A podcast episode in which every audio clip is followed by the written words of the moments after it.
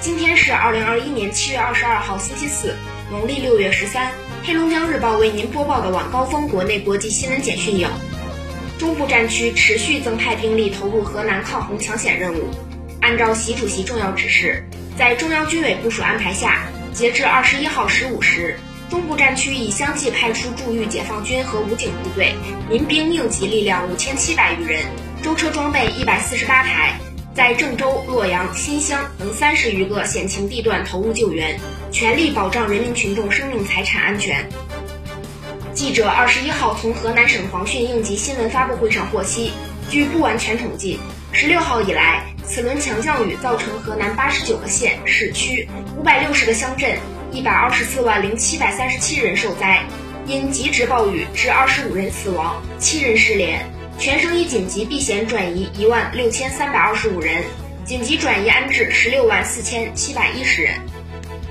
国家卫健委二十二号通报，二十一号零至二十四时，三十一个省、自治区、直辖市和新疆生产建设兵团报告新增新冠肺炎确诊病例五十例，其中境外输入病例三十八例，本土病例十二例，江苏十一例，云南一例。南京全市开展核酸检测。新增六地为中风险地区。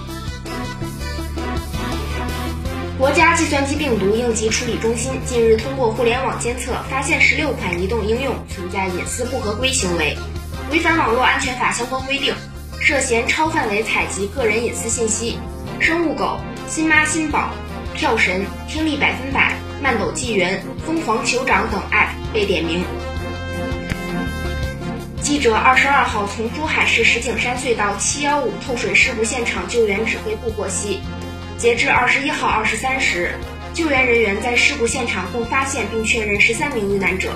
当前救援工作仍在进行中，接下来现场救援指挥部将继续开展水下搜救，尽快找到最后一名被困人员。七月十五号，广东省珠海市兴业快线石景山隧道施工段一点一六公里位置发生透水事故。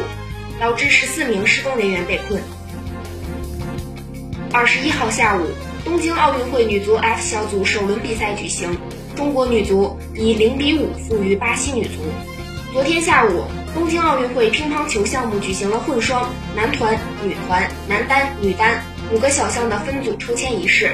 乒乓球混双是东京奥运会的新增小项，也是本次乒乓球项目中最先产生金牌的比赛。共有十六对组合参赛，中国队派出的是许昕、刘诗雯组合，他们将在首轮比赛对阵加拿大组合王真、张默。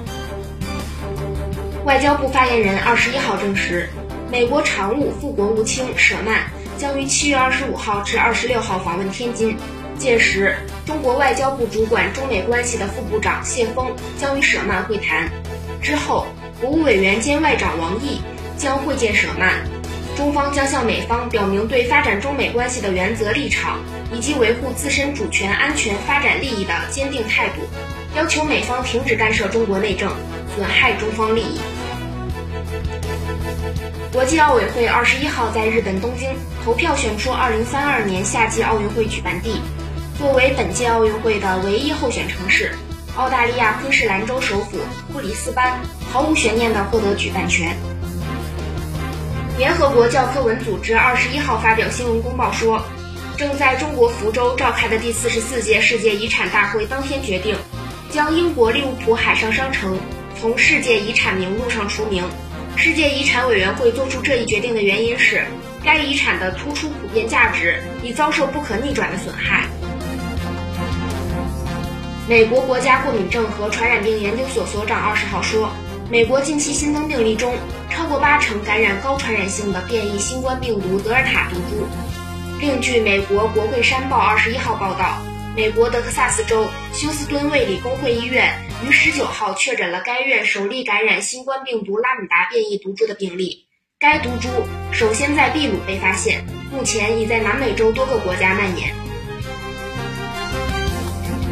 位于法国中部的圣埃尼昂市博瓦勒野生动物园二十号宣布，中国旅法大熊猫欢欢再次怀孕，预产期为七月底或八月初。二零一二年，欢欢和其丈夫元仔从成都大熊猫繁育研究基地来到博瓦勒野生动物园，开启为期十年的中法大熊猫繁育合作计划。二零一七年八月四号，欢欢诞下雄性幼崽圆梦。圆梦是首只在法国出生的大熊猫。黑龙江日报为您播报的晚高峰国内国际新闻简讯就是这些。更多新闻内容，请关注龙头新闻客户端收听收看。我是实习主播王百亿，感谢您的收听。